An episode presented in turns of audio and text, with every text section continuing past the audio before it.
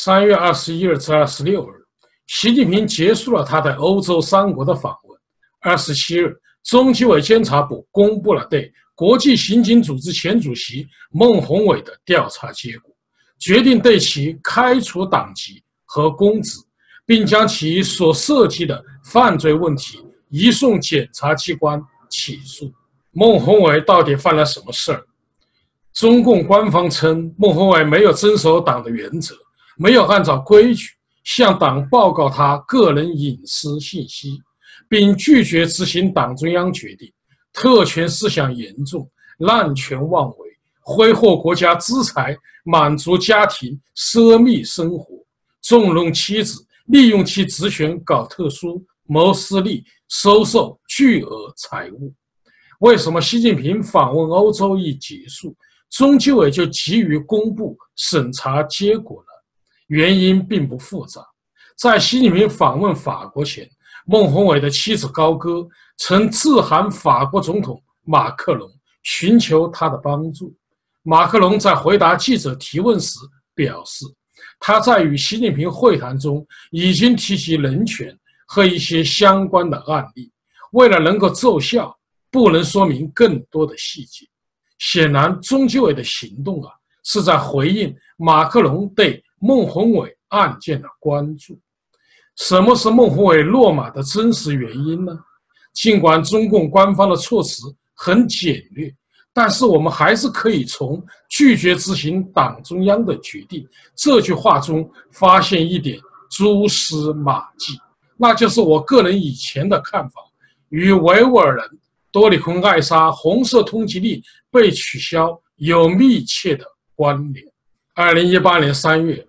东土厥斯坦市委会主席多里坤艾沙红色通缉令被国际刑警组织撤销。该通缉令发布于二十一年前。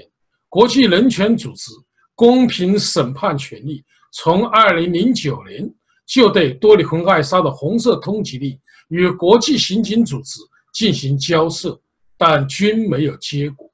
近年来，中国利用国际刑警组织频繁发出。红色通缉令已引起国际社会的高度关注和批评。仅2014年，中国向国际刑警组织提交了一份红色通缉令，里面就包括一百多名逃往海外的中国贪官。中国官方称，截止目前，红通令上三分之一的被通缉人员已经被抓获回国。2018年初。国际刑警组织监察委员会采取了改革措施，多里坤艾莎的红色通告啊被重新审视。国际刑警组织认为，中国提出的理由不合情理，纯粹是出于政治动机。习近平命令孟宏伟必须组织这一行动，因为一旦多里坤艾莎的红色通缉令被取消，将会破坏中共治理新疆的计划。但国际刑警组织主席的职务完全是荣誉性的，一年只需要参加在里昂举行的三次会议。孟宏伟无法干预国际刑警组织的运行。二月二十日，国际刑警组织正式通告撤销对多里坤艾莎的红通令。该事件引起了习近平当局的震怒。目前，多里坤艾莎领导的市委会活跃于国际社会。中共对新疆维吾尔人的种族迫害事件被频频曝光，特别是百万维吾尔人被关押于再教育集中营事件，已经引起了国际社会的强烈反响和愤怒。习近平认为，孟宏伟拒绝执行党中央决定，酿成了新疆维稳计划的全面被动，甚至认为他是两面人，是周永康贪腐集团的死党余孽。必须清除。孟宏伟是第一位出任国际刑警组织主席的中国人。孟宏伟担任主席后，将全家搬至里昂。孟宏伟的妻子在访谈中表示，丈夫的工作十分努力，一年至少有两百天在外出差。一个名誉性的职务，为何要假戏真做？孟宏伟在外出差究竟是在做些什么呢？他是在利用国际刑警组织主席的职务，在国外执行中共的任务吗？还是直接指挥在海外追捕腐败分子的猎狐行动呢？据中国官媒介绍，在最近三年内，超过四千多位被指涉嫌贪腐的人员被遣返回国，其中有八百人是中共的官员，而这些人并不是国际刑警组织红色通缉令的对象。综上所述，我认为习近平对国际刑警组织。看得很重。本来孟宏伟完全可以待在中国，但习近平希望他利用该组织发挥作用，所以不惜耗费钱财，让孟宏伟一家搬到了法国里昂，并且周游列国。通过中纪委的审查结论，我们可以分析出孟宏伟的结局，那就是孟宏伟因受贿罪被判重刑，孟宏伟服从一审判决不上诉，然后在监狱中。终其一生，但问题在于，孟宏伟的妻子高歌和他的孩子们还在法国。今年一月，高歌向法国提出了政治避难的申请。高歌称，中共要谋害其母子。法国里昂警方已经完成了有关高歌受恐吓的调查，他们找不到证据证明有人在法国企图针对高歌犯罪。三月二十八日，高歌通过律师对路透社发表声明，称中共当局对其丈夫的处理显示这是一起政治事件。她还表示，丈夫在中国以改革派的观点而著称，并且已经在二零一七年三月向中共提出退党。但高歌如何能证明中共抓捕孟宏伟是政治事件呢？孟宏伟的改革观点并非政治意义，至于退党，显然与事实不符。高歌如果想减轻中共对孟宏伟的处罚，他应该选择与中共配合，而不是高调报案和召开新闻发布会，让中共难堪。如果是为了寻求法国的政治庇护，他应该提供证据，向移民局表明他和子女回国。会遭到政治迫害。法国《解放报》说，高歌提出的政治庇护要求很可能遭到拒绝。